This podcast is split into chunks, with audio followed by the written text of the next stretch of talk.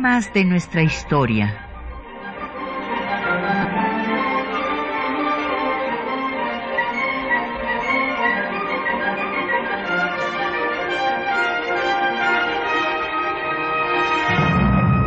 Un espacio que difunde el conocimiento del pasado para comprender nuestro presente. Programa a cargo de la maestra Patricia Galeana.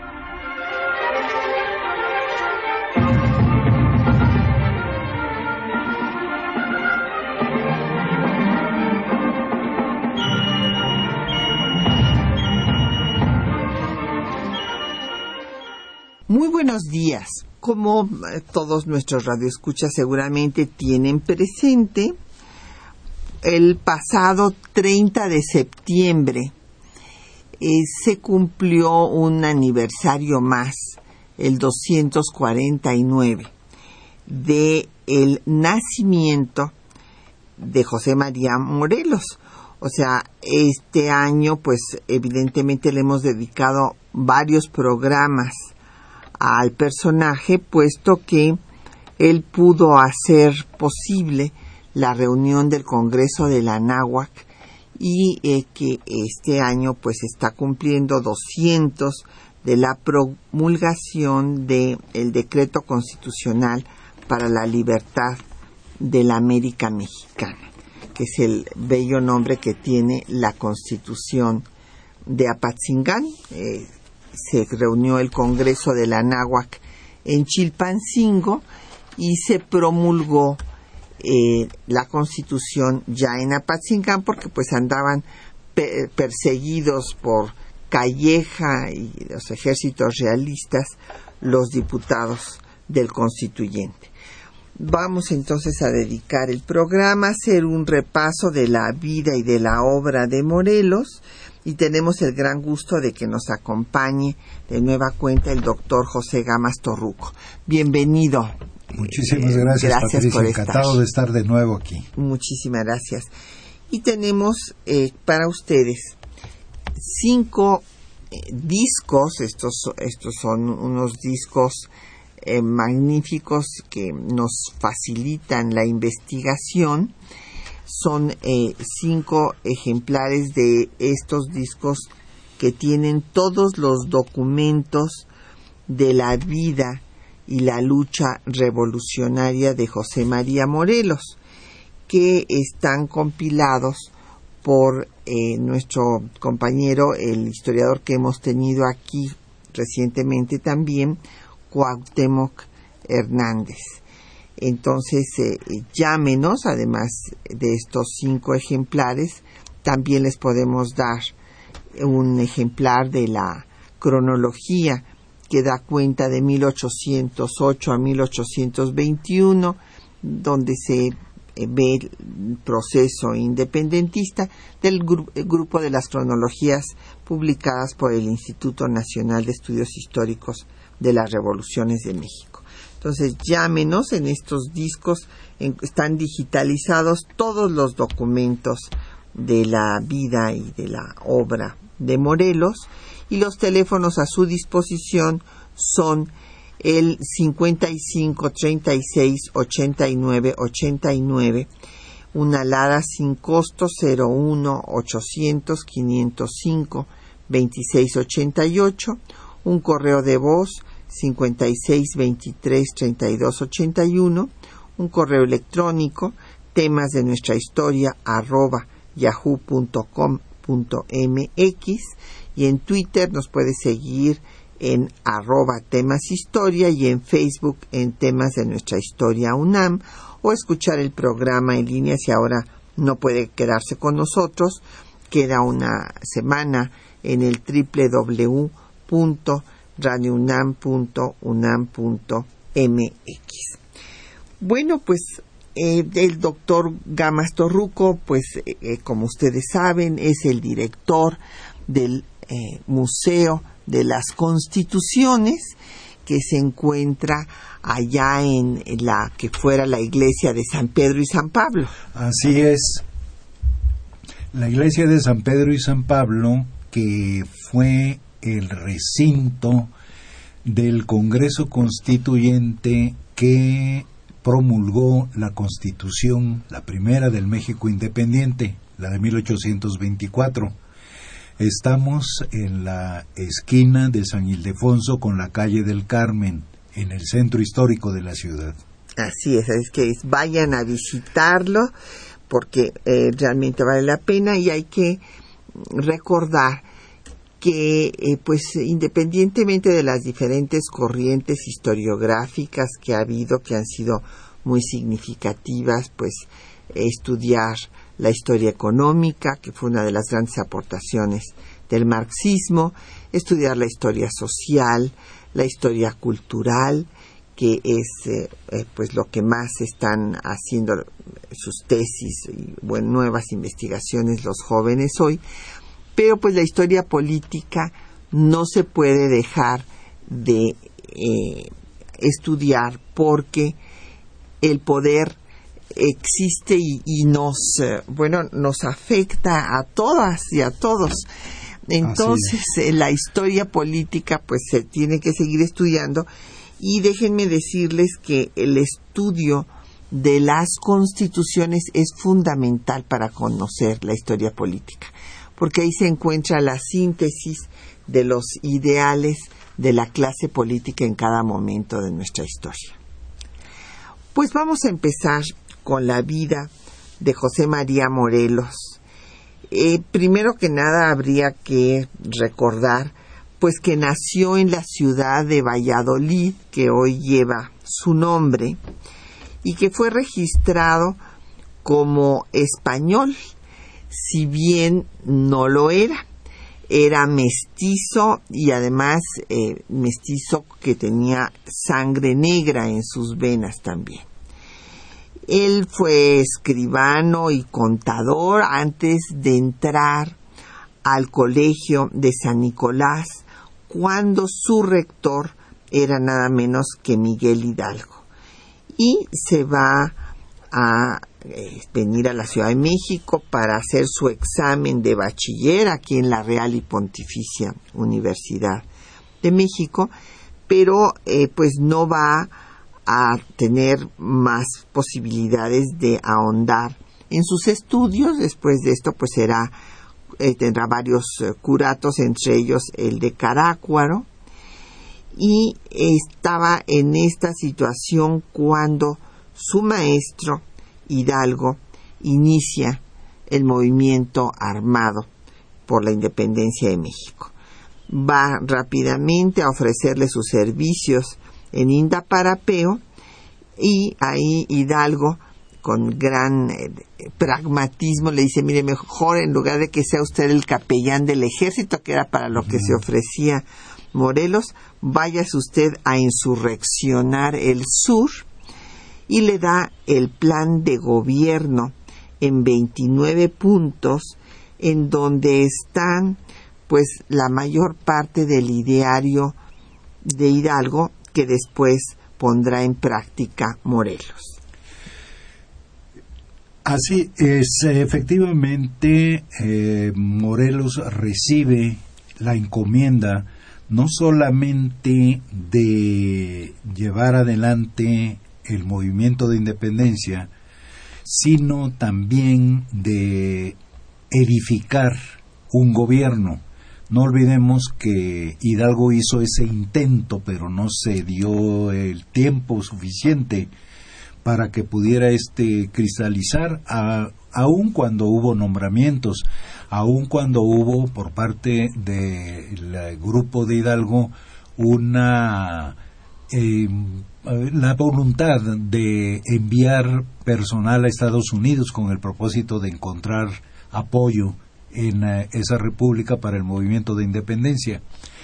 Pero efectivamente Morelos recibe esta idea de crear ya un gobierno, esta más que idea, un propósito para la creación de un gobierno que a la vez sea un gobierno que dirija la lucha pero también pues eh, que prepare el terreno para la constitución posterior de la República. Esto es eh, lo que se va a eh, desarrollar en la vida de Morelos durante sus campañas militares y, desde luego, en su actividad con el propósito de crear una constitución. Sí, esto yo quiero hacer hincapié que en el plan de gobierno que le da Hidalgo en Indaparapeo y que después va a publicar eh, Morelos en Aguacatillo, ya se plantea que se reúna un congreso. Este es un planteamiento de Hidalgo y sí es muy importante entender que Hidalgo es el intelectual. Morelos es el estratega militar que hereda de su maestro pues todas estas ideas que inclusive después las vamos a encontrar incluso textuales porque en el plan de gobierno Hidalgo habla de que se, se constituya un Congreso con representantes de todas las ciudades, villas y lugares para que den leyes suaves, como lo repetirá después textualmente Morelos, leyes suaves acomodadas a cada una y que ellas desterrarán la pobreza o sea que es lo mismo que repetirá después Morelos. Y eh, bueno, en este plan también plantea eh, que se quite desde luego a los gachupines, como se les decía, de todos los cargos y se ponga a americanos. Es importante destacar que Hidalgo sí estableció un gobierno en Guadalajara con un gabinete, tuvo un secretario de justicia, otro de gracia a, Rayón y a José María Chico, los puso como secretarios y nombró a Pascasio Ortiz de Letona para que se fuera a Estados Unidos a establecer un tratado de alianza ofensiva y defensiva. Don Pascasio Ortiz de Letona pues no pudo ni siquiera hacer el, intento de cumplir con su misión porque fue apresado por los realistas y decidió eh, quitarse la vida, se suicidó antes de revelar pues cuál era su misión.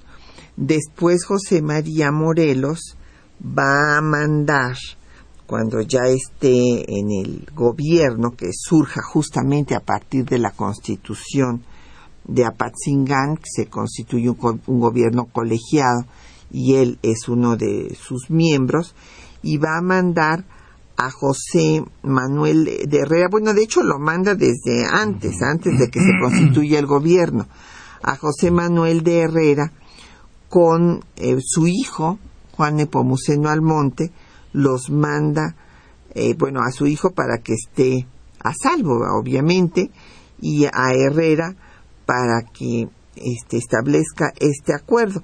Nada más que Herrera pues solamente llega a Nueva Orleans y pues no, no se llega nunca a establecer el acuerdo.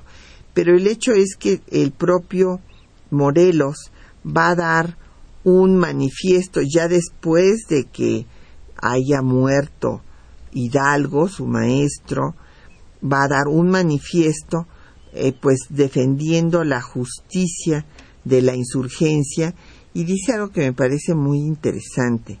Dice, en primer lugar, eh, él se refiere a los paisanos, paisanos míos les dice, Hidalgo les, les dice compatriotas, mis compatriotas, o sea, utilizan cada uno términos distintos, sí. Y luego eh, les dice, paisanos míos, los pueblos esclavizados son libres en el momento en que quieren serlo. Así es. Bueno, pues ah, se está destacando ahí una idea que es ah, la que va a guiar toda la actividad de Morelos, que es la de la soberanía. O sea, se está ya destacando que eh, la nación mexicana es una y por cierto es una nación que existe aún antes de la llegada de los españoles. Ese punto es muy interesante, muy importante, lo hemos estado rescatando, pero en realidad está muy claro en los documentos, sobre todo en el acta de declaración de independencia que posteriormente hace el Congreso ya reunido, el Congreso de Chilpancingo, eh, se dice que se está reasumiendo la soberanía, soberanía que fue usurpada, o sea, se habla de una nación soberana que fue víctima de una usurpación. Esto es muy interesante porque estamos destacando ya la idea de la nación mexicana como algo que incluye, desde luego, a toda la población indígena. Y estamos hablando de documentos que se expidieron en el año de 1813-1814. Entonces, ah, queda muy clara, pues, esta idea. Es esta nación mexicana la que, en uso de su soberanía, en uso de su capacidad de autodeterminarse, declara la independencia y se organiza en un Estado. Así es. Vamos a hacer una pausa para escuchar eh, canciones de la Revolución de Independencia del disco de Voz Viva, de la, bueno, la colección de Voz Viva de, la, de nuestra universidad. Y este disco que da cuenta de estas canciones lleva también por título La Resistencia Popular. Vamos a escuchar hoy Valladolid Gozoso, que podemos, en fin, recordar que también fue Hidalgo el que en Valladolid eh, ordena a Anzorena que emita la primer, el primer bando de abolición de la esclavitud. Y bueno, pues siendo donde nació Morelos, nos pareció que era la canción adecuada para escuchar en este programa.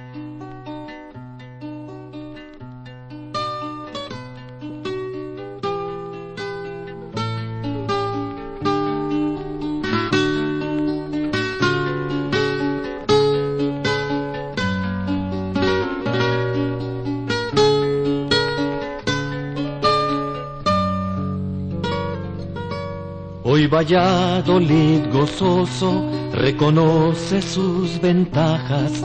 Ha llegado un gran señor que no se duerme en las pajas. Su entrada se llegó a ver en 1810 a 17 del mes de octubre se debe creer.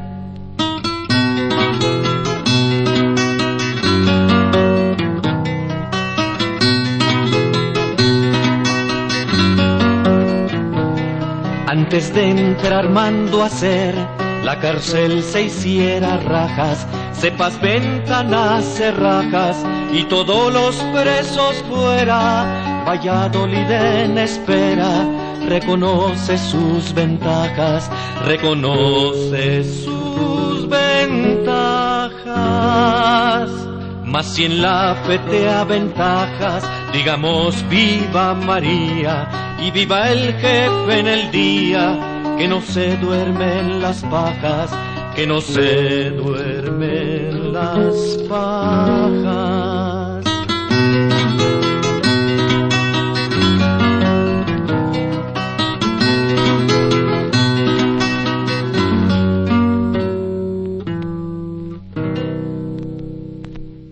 Nos han llegado una serie de preguntas y comentarios ya de nuestros radioescuchas. Eh, la primera, bueno, don José Guadalupe Medina eh, de la Netzahualcoyot decía que nos pregunta que cuál era el oficio de los padres de Morelos. Bueno, eh, el padre de Morelos era carpintero y su madre pues trabajaba en las labores del campo también y del hogar y eh, don Manuel Pérez Morales, que por qué se le, bueno, que cuando se le puso Morelia a la ciudad, se le puso desde 1828 el nombre de, de Morelia, eh, era el final del gobierno de Guadalupe Victoria. eh, cuando se le dio este, este nombre, don Manuel. Y, y, por qué Ciudad Morelos o Valladolid de Morelos? ¿Por qué no? O sea, a él le hubiera gustado más que se llamara. Pues así se les ocurrió, don Manuel, y ya se quedó Morelia. Y bueno, después eh, quisiera yo añadir que fue Benito Juárez el que creó el estado de Morelos en 1869. Don David Romero Morales nos pregunta sobre bibliografía eh, en, torno a Hidalgo, en torno a Morelos. Bueno, de las biografías de Hidalgo, pues la biografía clásica es la de Luis Castillo Ledón. Se han hecho otros trabajos, pero eh, yo creo que es la que sigue siendo una lectura obligada. Y en cuanto a la de Morelos, yo le recomendaría la de Ernesto Lemoine Villaicaña, que me parece que es la más completa. No sé si estás de acuerdo. Estoy totalmente de acuerdo. Y en cuanto a en qué consistió, por qué le puso Anáhuac, dice don Efren Martínez. Pues porque así se llamaba a, a, justamente antes, fíjense que se está aquí, se está yendo a nuestros orígenes eh, antes de la llegada de los españoles. Por eso se habla de la náhuac. Es muy interesante eh, esa observación de, ¿cómo se llama? Don Efren Martínez. De don Efren Martínez, porque sí nos permite completar un poco lo que hace un momento estábamos refiriendo. Es decir, el hecho de que se considera a la nación mexicana como algo preexistente. No está naciendo la nación, está recuperando su soberanía. Ya la nación existía antes de la conquista española. Eh, está en los documentos. Eh, si se lee el acta de independencia del Congreso, está esto muy claro. Ahora, es muy interesante ver cómo va naciendo el nombre de la patria. Se habla de América, se habla de la América septentrional, se habla de el Anáhuac hasta un poco después como está bien señalado. O sea, el Congreso ya se llama a sí mismo Congreso de Anáhuac, pero todavía hay una incertidumbre de cómo se va a denominar el Estado. Y es hasta la Constitución de Apatzingán cuando ya se habla de la América mexicana. o sea, la penetración de los nombres indígenas hay que relacionarla precisamente con esta idea, con este cuestionamiento que se hicieron todos los uh, uh, participantes eh, de, en la eh, guerra de independencia. Bueno, ¿y nuestra nación cuándo nació? Porque se estaba hablando de la opresión que había sufrido el nacido en México durante la dominación española. Allí fundamentalmente pues era un alegato de los criollos que no participaban en el gobierno, que estaban excluidos del gobierno. Pero al fin y al cabo, el razonamiento llevó a considerar el origen mismo de la nación mexicana y ese se pierde en los tiempos, pero definitivamente antes de la llegada de los españoles. Así es, inclusive en uno de los documentos mencionan que se va a restablecer al imperio mexicano. Así es. O sea que e, este es, Así es. ir al reconocimiento de, como nos dice el doctor Gamas Torruco, de que la nación ya existía, que fue sojuzgada Exacto. y que recupera su libertad. As, así se dice. Sí, y- Ahora recupera su libertad. Ah, y, y bueno, y esto desde, desde el manifiesto de Morelos en Cuautla, eh, cuando señala que eh, lo que buscan es que los americanos estén representados por ellos mismos, con y ahí repite las palabras de su maestro, con leyes suaves eh, y acomodadas a cada lugar, y después reitera, recuperar los derechos de los hombres libres. Y eh, termina diciendo, si los gachupines no lo aceptan, hay que acabar con ellos, con, directamente. Ahora, un tema muy interesante es que una vez decidido Morelos a hacer el Congreso, eh, desde luego va a entrar en un debate con Ignacio López Rayón.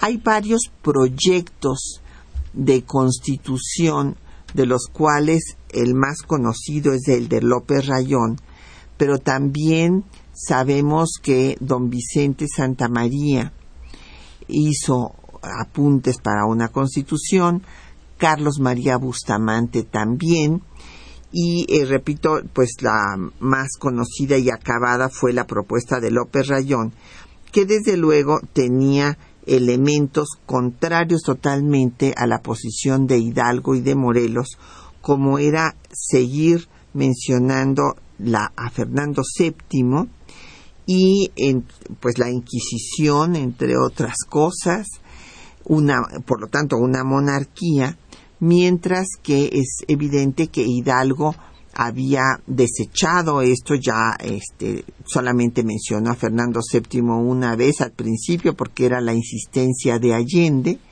pero después eh, saca inclusive a Fernando VII del Palacio de Gobierno en Guadalajara nunca jamás se le vuelve a mencionar y establece pues un gobierno y empieza a dar leyes a abolición de la esclavitud etcétera y Morelos directamente le escribe a Rayón que hay que quitarle la máscara a la independencia. Sí. Sí, eh, en la correspondencia cruzada entre López, Rayón y Morelos hay eh, precisamente esta divergencia clarísima. López Rayón insiste en ah, hablar de Fernando VII y Morelos se declara totalmente contrario a esa idea. Hay que quitarle la máscara a la independencia. Es decir, no requerimos de mencionar a Fernando VII por las razones que Rayón arguía en su momento. Él decía, hay varias cosas que, que, él alegaba, fundamentalmente pues que había una fidelidad al monarca español, que esto podría inhibir a contingentes populares a unirse al ejército insurgente, que eh, con ello se eh, lograría el apoyo de la burguesía criolla, afecta al, aun cuando buscaba mayores libertades, afecta totalmente a la, a la corona española, en fin, él tenía muchas razones para, para, para asegurar eso. Morelos definitivamente rechazó esa idea. No había ningún argumento para que Fernando VII apareciera como posible gobernante de la nación. La nación era libre e independiente. Destaco una cuestión muy importante porque se va a ver en la Constitución de Apatzingán Morelos tenía muy clara ya la idea republicana. Así es. Totalmente clara. Si yo. Y también Hidalgo. Esto, pero era clarísimo cómo, cómo, cómo la defendió. Sí. Y, y bueno, este, él también, igual que Hidalgo, ya había decretado la abolición de la esclavitud, o sea, habían empezado a legislar de, de facto, ¿no? entregó tierras a los pueblos estableciendo que estos no se, no se deberían de arrendar y en Oaxaca estableció una institución que a mí me pareció muy interesante, un tribunal de protección y confianza pública. Así es. La idea de establecer cortes de justicia propias estaba en la mentalidad de los insurgentes. Y No olvidemos que la constitución de Apatzingán, y esto me da una oportunidad para mencionar algo sobre la constitución que creo que es importante eh, porque he oído muchas versiones contrarias, que la constitución no estuvo vigente, que la ah. constitución simplemente pues es un papel, una hoja de papel, y funcionó el Tribunal de Justicia que creó la constitución de Apatzingán. Y la gente acudía a ese Tribunal de Justicia en busca de una auténtica justicia. Eh, hay muchos trabajos al respecto. Esto podría ser un tema de conversación para el futuro, porque la realidad es que la jurisdicción española era confusísima. Entonces, la gente en realidad no sabía a qué tribunal asistir porque estaba totalmente desordenada la jurisdicción. En cambio aquí, en la Constitución de Apatzingán, viene muy clara esta idea que se genera desde antes de decir vamos a establecer un tribunal de justicia y vamos a aceptar la tradición colonial del tribunal de residencia y se crea también un tribunal de residencia con el propósito de juzgar pues la actuación de los funcionarios públicos. Entonces, tenemos muy clara esa ah, idea si leemos la Constitución de Apatzingán en su totalidad, porque lo que le dedica al Poder Judicial pues es ah, abundante, son varios artículos. Y por otra parte, pues ah, el señalamiento de que el tribunal actuó, de que el tribunal eh, fue requerido por la población, por las poblaciones que el ejército insurgente controlaba. La constitución en ese sentido pues tuvo vigencia, se aplicó. Claro, y, quienes han dicho lo contrario, pues lo que prueba es eh, su ignorancia de todos los documentos que hay en el Archivo General de la Nación que prueban la vigencia de la Constitución. Así es. Vamos a hacer una pausa para escuchar el texto que les hemos seleccionado para esta mañana, que es de la descripción y el análisis que hace de la figura de Morelos José María Luis Mora en su obra México y sus revoluciones.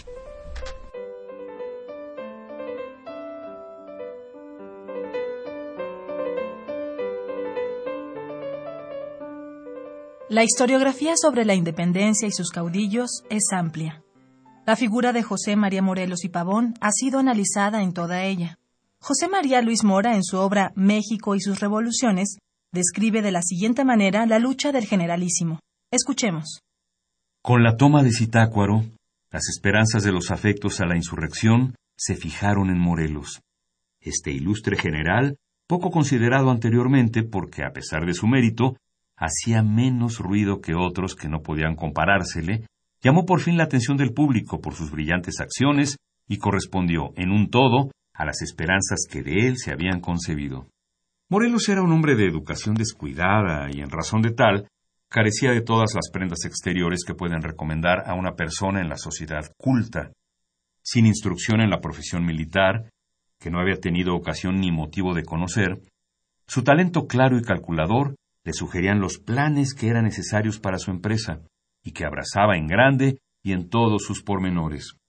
De esto dependía que sus operaciones jamás o muy pocas veces fallasen, pues todo en ellas estaba admirablemente previsto para el momento de obrar, persuadido de que el éxito de las empresas depende principalmente de la constancia de sostenerlas. Él fue el primero que enseñó a los insurgentes a mantenerse sobre el campo, raras veces dejaban de obtener la victoria. Morelos, como magistrado civil, también fue un hombre extraordinario. Sin conocer los principios de la libertad pública, se hallaba del instinto maravilloso para apreciar sus resultados. Nunca fue amigo de la Inquisición ni de los frailes, de lo cual dio pruebas aplaudiendo la abolición de la primera y alejando en cuanto pudo su trato y de los negocios públicos a los segundos. Apenas conoció los principios del sistema representativo cuando se apresuró para establecerlos en su país. El ensayo fue extratemporáneo e imperfecto, como todos los que se hacen por primera vez en materia de administración. Pero Morelos, constante en sus principios, sostuvo siempre la autoridad creada a pesar de verse atacado por ella no pocas veces, sin objeto, sin utilidad y sin justicia. Las prendas morales de este jefe eran superiores a todas las otras. Amante del bien público y de su patria, hizo cuanto creyó que podía conducir a su prosperidad y grandeza. Muchas veces se equivocó en los medios, pero jamás sus errores provinieron del deseo de su propio engrandecimiento, pues aun en el puesto a que lo elevaron sus victorias, fue extraordinariamente modesto, desdeñando todas las condecoraciones y títulos, y no tomando otro para sí que el de siervo de la nación. Sufrió con paciencia y sin quejarse las intrigas y maledicencia de sus émulos, precipitado hasta un calabozo y ultrajado por los obispos y la Inquisición, hasta el punto de ser declarado indigno de pertenecer al clero. Jamás se le pudo arrancar una retracción, ni que vendiese los secretos de mil personas que en México debieron a su silencio el reposo, la tranquilidad y la vida. En medio de estas prendas extraordinarias y no comunes, Morelos fue duro y hasta cruel con los que militaban por la causa española. El supuesto derecho de represalias lo ejercía de la manera menos benigna. Las más veces fusilaba, aun sin este motivo, a los principales prisioneros, y a todos los de esta clase que caían en su poder, los enviaba al presidio de Zacatula, donde la insalubridad del clima y los trabajos forzados a que se les aplicaba comúnmente les causaban la muerte. Este es el hombre a quien se le encargó como cosa sin consecuencia sublevar la parte del sur contra el gobierno español, y desempeñó semejante comisión de manera que no se esperaba.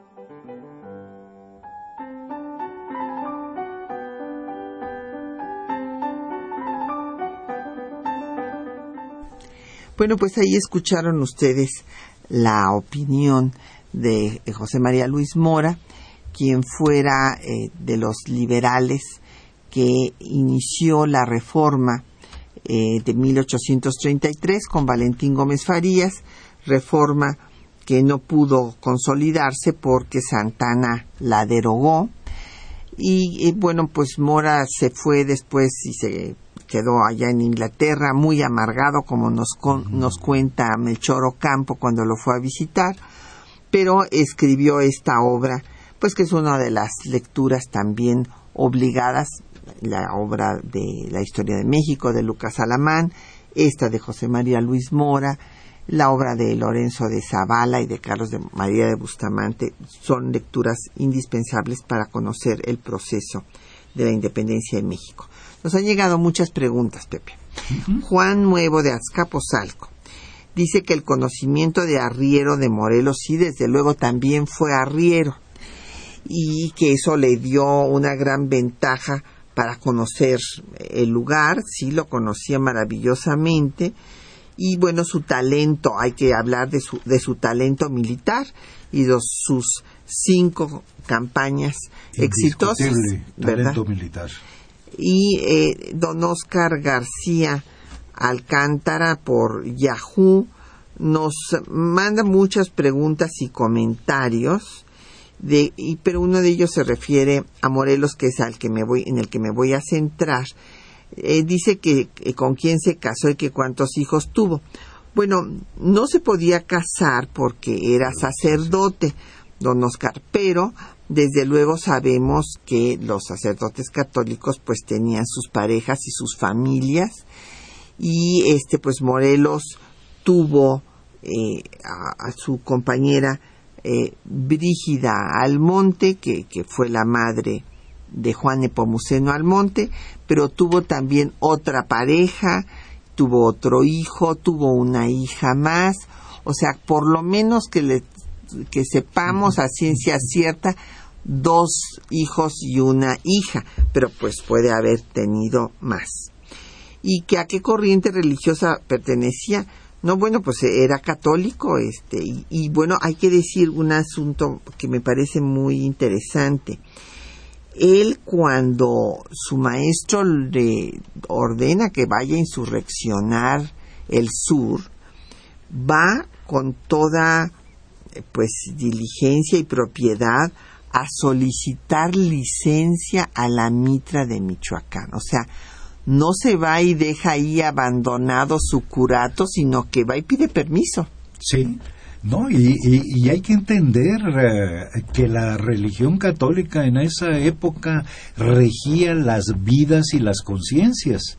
Es decir, eso no nos debe de extrañar y eso pues a veces se como que no se entiende, como que se utiliza para un poquito eh, restar méritos. Eh, se ha dicho mucho, por ejemplo, bueno, la constitución de Apatzingán, pues la constitución de Apatzingán que presumía de establecer todos los derechos, obliga a la religión católica. Pues sí, pero hay que ponerse en la época. ¿Quiénes la hicieron? ¿Qué poder tenía la iglesia? No solamente, repito, en ah, los hechos reales, sino también en las conciencias de las gentes. Claro, era la cultura de la época y, eh, bueno, pues Morelos pertenecía a ella. Eh, nos pregunta eh, también que qué ensayos escribió Morelos. No, bueno, Morelos no es un intelectual, pues ya lo habíamos reiterado. El intelectual es su maestro, es Hidalgo. Morelos es un hombre de gran talento que con eh, la poca instrucción que recibió, pues pudo hacer maravillas porque inmediatamente se entendió la idea, por ejemplo, que nos explicaba el doctor Gamas Torruco de la soberanía popular y rápidamente luchó porque se estableciera. Y en el Congreso de Chilpancingo de la, lo que se llamaba el territorio liberado, las provincias liberadas, se eligió a los representantes, como fue el caso de José Manuel de Herrera, por la provincia que el propio Morelos creó de Tecpan, y de Oaxaca a Murguía, que los dos fueron elegidos, y del resto del territorio novohispano se designaron. Se designaron, pero quedó muy claro que eran provisionales y que tan pronto como se liberaran los territorios por el ejército insurgente, se convocarían a las elecciones. Es decir, estaba clarísima la otra idea que hablábamos de la de república, era una república democrática.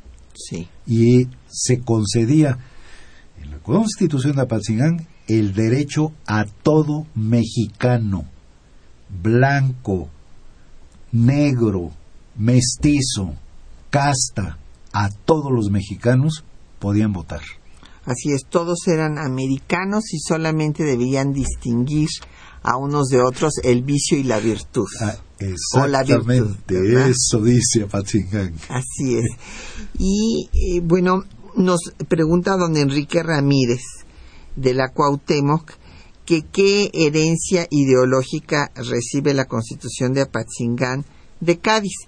Pues no recibe ninguna herencia ideológica, don Enrique. Simplemente utiliza el sistema electoral, pero no podía recibir ninguna herencia porque estaban en contra de todo lo que estaba diciendo Cádiz. En Cádiz se continuaba con la monarquía, en Cádiz se eh, seguía la Inquisición, hasta después se quita.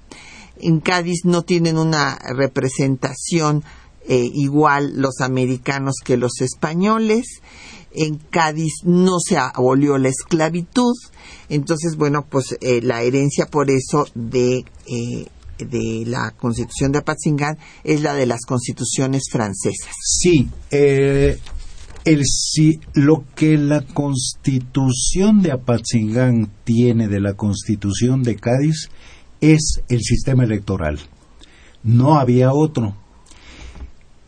En, en este momento no recuerdo si en los sentimientos o en ah, los sentimientos de la nación que escribe Morelos o en el reglamento del Congreso que escribe Morelos, Morelos rechaza claramente al gobierno monárquico, pero también al gobierno liberal, que era el de Cádiz. Es decir, queda allí, queda allí muy claro la, la separación. ¿Y por qué? Precisamente porque los principios que Morelos defendía ya eran principios distintos. La influencia que hay en la constitución de Patzingán es básicamente francesa. Eh, debo decir, y hablo de influencia, porque de ninguna manera debemos de pasar por alto que la constitución de Apatzingán tiene una gran parte de originalidad. Claro. Es una constitución que está escrita precisamente para el pueblo mexicano y proveniente del pueblo mexicano. Claro, eran pocas las constituciones que existían en esa época. Existía la constitución de los Estados Unidos de América, existía la constitución de Cádiz, existían las constituciones francesas, existía la constitución de, Haití, esto que pues se, liberó en 1804. 1804. Entonces, eh, pero las que van a tener una influencia determinante en la constitución de Apatzingán son las declaraciones de los derechos del hombre y del ciudadano y la Constitución francesa, la del año tercero, no la de la primera Constitución, la de 91, no, la del año tercero, o sea, la del 93, la de 1793. ¿Por qué? Pues porque era una Constitución republicana. Entonces, eh, por una parte, los derechos del hombre no se discutían. Está presente Juan Jacobo Rousseau, está presente clarísimamente dentro de la Constitución porque hay párrafos que pues nos recuerdan el contrato social, casi casi eh, parece una transcripción del contrato social, algunos renglones, no todos, eh, pero sí sigue eh, claramente la construcción de las ah, declaraciones francesas. Y por otra parte, en la forma de gobierno está la Constitución de 95, la Constitución directorial. Hay una combinación allí. Recuérdese que se establece un ejecutivo en la Constitución de Apatzingán de tres personas, es decir, un ejecutivo colegiado. Esa es una idea francesa que proviene de la Constitución de 95. De eso no, no, no hay duda. Esas son las influencias. Se ha hablado de la Constitución de Estados Unidos. Yo no tengo hasta este momento la menor razón para pensar que la Constitución de Estados Unidos influyó en Apatzingán. Sí, no, definitivamente. Esa en la que influyó fue en la de 24. Vamos a escuchar otro poco de música las de las canciones de la Revolución de Independencia de la colección Voz Viva de la UNAM y vamos a escuchar Fue Calleja para Cuautla. Y allá no pudo con Morelos.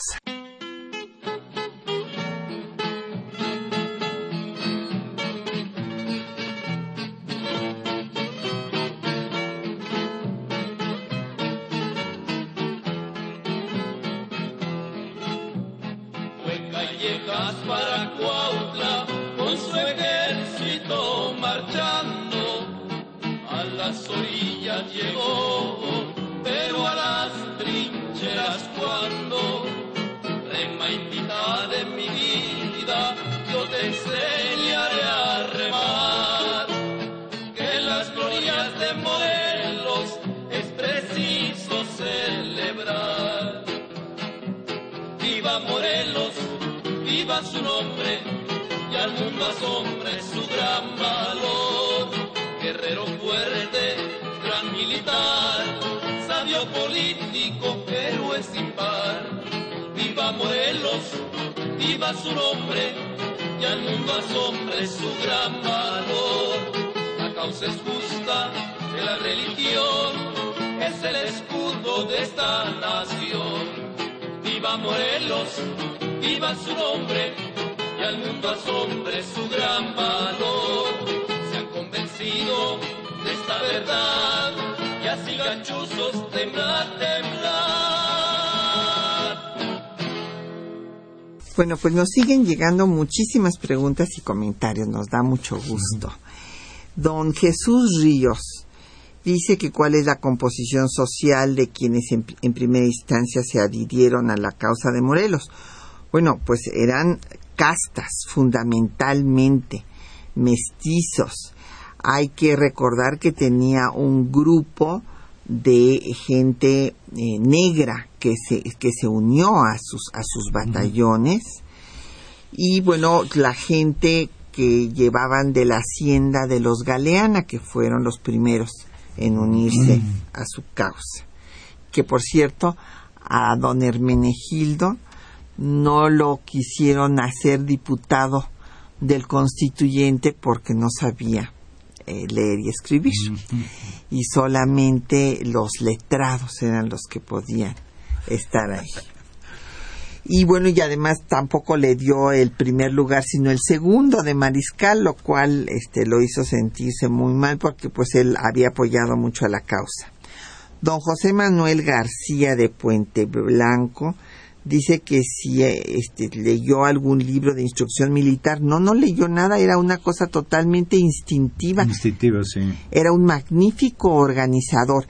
Eh, fíjese, don José Manuel, que movía a sus ejércitos en la noche para que no ser eh, detectado, pero además iba haciendo movimientos zigzagueantes. Entonces nunca se sabía por dónde iba a atacar. Eh, Dolores Pérez, eh, ah, pues que felicita el programa, muchísimas gracias. Don Ramón Rojas, que cómo se eligió el nombre de México. Bueno, ahí tuvo mucho que ver Fray Servando Teresa de Mier, este, y además defendió la X de México y no la J, que es como lo, lo leen los españoles. Y bueno, todo ello viene de esta idea que nos decía el doctor Gamas Torruco, de que la nación estaba preconstituida y que pues estaba constituida desde los mexicas, los, los antiguos mexicanos. Y bueno, pues estas ideas las eh, va a reiterar Carlos María de Bustamante, por ejemplo, que menciona pues el restablecer la libertad del imperio mexicano. Sí, el, ah, el- volvemos a, a- a narrar un poquito lo que ocurrió. Creo que ya es ah, eh, reiterativo, pero eh, hubo mucha incertidumbre de cómo llamar al nuevo Estado que creaba la nación, pero definitivamente pues ah, se llegó a la lógica de que si la nación era mexicana, pues el Estado debería de llamarse en alguna forma México, y así fue. Claro. El señor Alcaraz de la Benito Juárez nos dice que qué pasó con Fernando VII. Bueno, pues Fernando VII, después de que cae eh, Napoleón I, regresa a España, eh, retoma el trono y lo primero que va a hacer es abolir la Constitución Liberal de Cádiz de 1812 y después lo obligan a la que la restablezca por medio de un levantamiento armado eh, del coronel Riego en 1820 y además ya la tiene que restablecer reformada con reformas que restringían los fueros y privilegios del clero, cosa que no le gusta a los clérigos novohispanos y por eso inician las reuniones en la profesa Exacto. para hacer una independencia no con las ideas de Hidalgo y de Morelos, sino una independencia para traerse a Fernando VII aquí a gobernar sin constitución en forma absoluta. Y esa es la encomienda que le dan a Agustín de Iturbide. Eso es, así es como se consuma la independencia. Y bueno, don José Alfredo sí dice que está, tuvo muchos problemas para conectarse, pues ahí es un problema de nuestro sistema informático, lo lamentamos, y nos dice que por qué no nos dedicamos al 2 de octubre. Bueno, porque pues estamos viendo, nosotros trabajamos, usted sabe, don José Alfredo, porque nos sigue en el programa, fundamentalmente la historia del siglo eh, XIX, también la, part, la primera mitad del siglo XX, pero no nos, no nos hemos dedicado hasta ahora, pero bueno, es una buena sugerencia, con lo que es la historia más reciente. Eh, don José Manuel Díaz eh, nos felicita, muchísimas gracias. Ana Luisa Sánchez de Coacalco también, se los agradecemos. María Acosta de la Benito Juárez, Elsa Lucía Neira de Ixtacalco, Hilda de San Román desde Toluca, muchísimas gracias, y don Juan Saar Vergara de Coyoacán. Gracias a todos. Y bueno, pues nos quedan unos minutos para concluir y yo quisiera que el doctor José Gamas Torruco, pues él nos dijera su eh, apreciación de la obra, pues, de Morelos y todo lo que esto implicó, pues, para darle este intento de darle los cimientos jurídicos, es el nacimiento jurídico de México, la Constitución de 1814. Así es.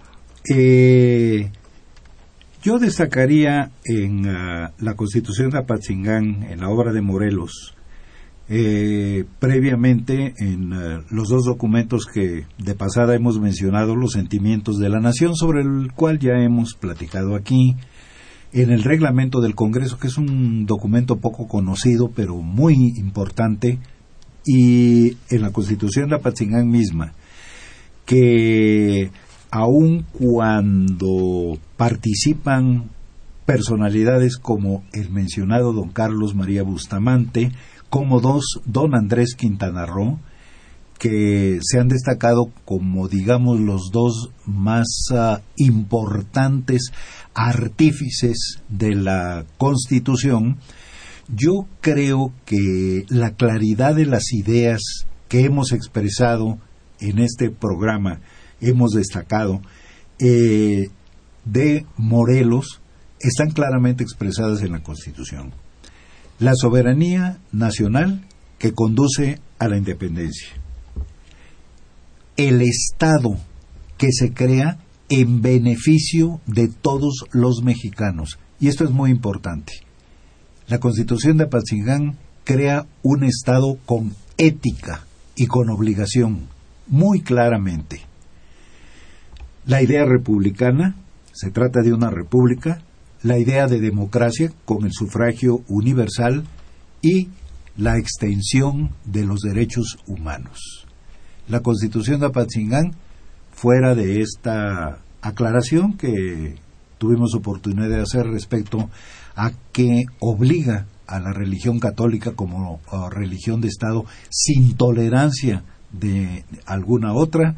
Sin embargo, eh, la Declaración de los Derechos Humanos es completa. Son los derechos humanos que se reconocían en la época no contiene derechos muy recientemente reconocidos como el derecho a la información. No, claro. Porque en esa época, y veamos siempre los documentos en su época y en su momento, no con la óptica presente, porque eso nos uh, uh, inhibe a entender bien la historia.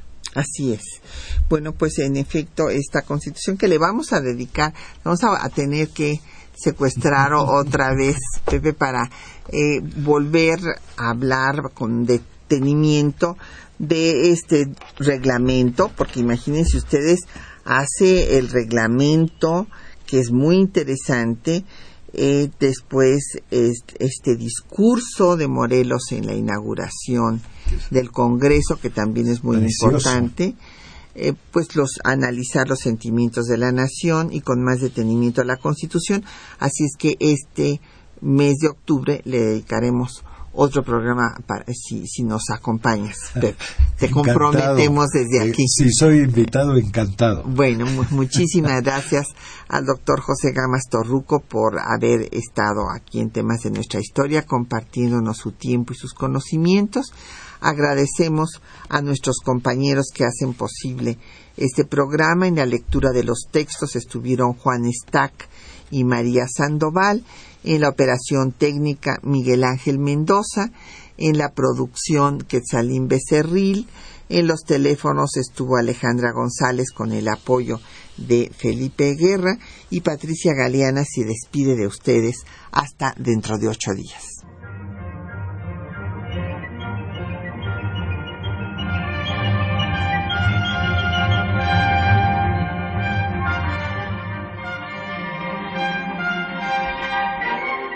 temas de nuestra historia.